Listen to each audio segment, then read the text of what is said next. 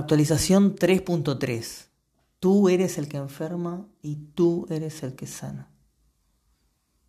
Muchas veces llegan personas que me dicen, me apareció un tumor, me apareció una hernia de disco, me apareció una fibromialgia, etcétera, etcétera.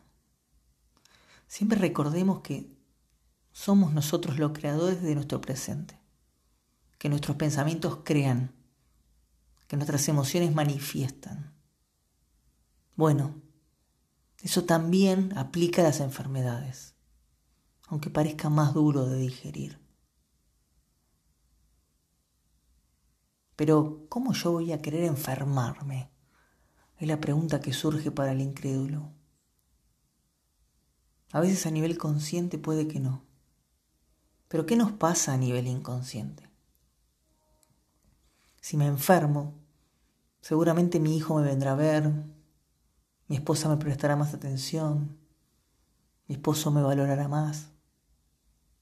La enfermedad genera atención.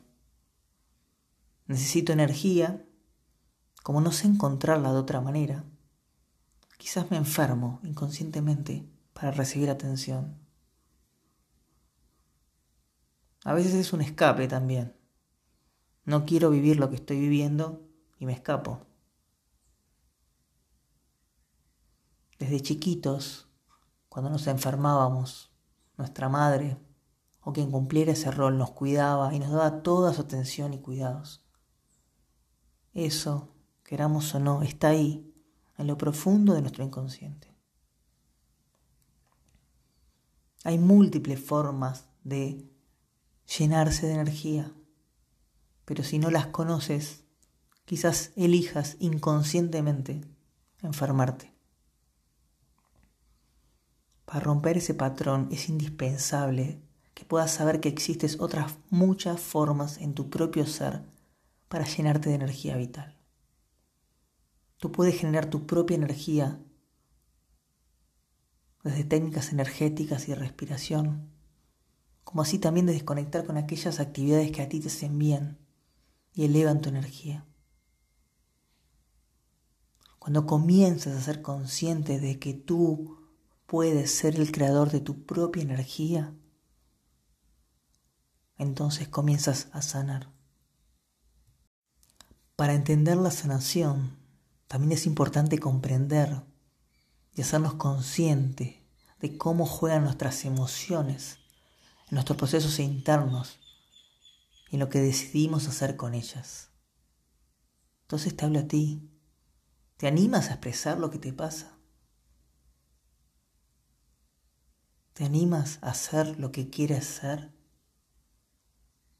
¿Te sientes valorado? Hoy en día muchos de nosotros observamos una relación directa entre una enfermedad y un conflicto emocional y o mental. Cada enfermedad tiene un patrón asociado. Sin embargo, a veces es más fácil ocultar un síntoma con algún medicamento o incluso operarnos de algo que indagar en la raíz del conflicto. El médico me dice que haga esto y listo, lo hago. Pero ¿sabes qué va a pasar? Te vas a operar de algo y quizás te cures temporariamente pero si no resolviste la raíz emocional, te vas a enfermar de otra cosa. Es como si tuvieses una canilla dentro tuyo. El agua va a salir por algún lado. Si vas a poner un parche, está bien. Está bueno para salir del paso. Pero sé consciente que solo va a aguantar un tiempo nada más. Yo te propongo que indagues en comprender cómo cerrar esa canilla. Si no tarde o temprano tendrás que volver a emparchar. No estoy en contra de los médicos, ni mucho menos. De lo que estoy en contra es de dejar la solución de una enfermedad exclusivamente en un médico y no en cada uno de nosotros. El médico es muy valioso, como así también sus herramientas, pero no lo son todo ustedes también saben y su cuerpo les habla de múltiples formas.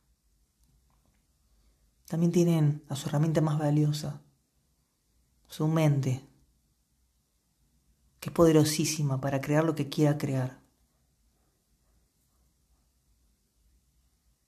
Por ello cree también en ti para sanar. Es hora de que escuches tu propio cuerpo y actives tu mente para ir hacia adentro y realmente comprender tus procesos y ahí sí sanarte de verdad. Si tienes una hernia de disco no es porque levantaste mucho peso en una mudanza. Si tienes una hernia de disco seguramente es por un conflicto emocional de no sentirte valorada o valorado. Si tienes fibromialgia, seguramente arrastras muchas cargas y ocupaciones familiares que no quieres tener, pero te sientes obligado a hacerlas. Y así con todas y cada una de las enfermedades. Cada una tiene una relación bioemocional. No cayeron de la nada, no aparecieron están relacionadas con tus propios procesos emocionales. ¿Quieres trabajar en eso? Hoy hay mucha información online y libros que profundizan en la raíz emocional de cada una de las enfermedades. Es animarte a estudiarte. Es animarte a estudiarte a qué está sucediendo en ti y en tus emociones. ¿Quieres ir realmente profundo en lo que te pasa? ¿Quieres ir hacia tus emociones y sentimientos que se alojan dentro tuyo? ¿O quieres seguir en el rol de víctima y decir que algo te apareció? A veces es más cómodo poner el foco afuera, lo sé. Pero ¿quieres cambiar y sanarte? ¿O prefieres quedarte donde estás? Es tu decisión.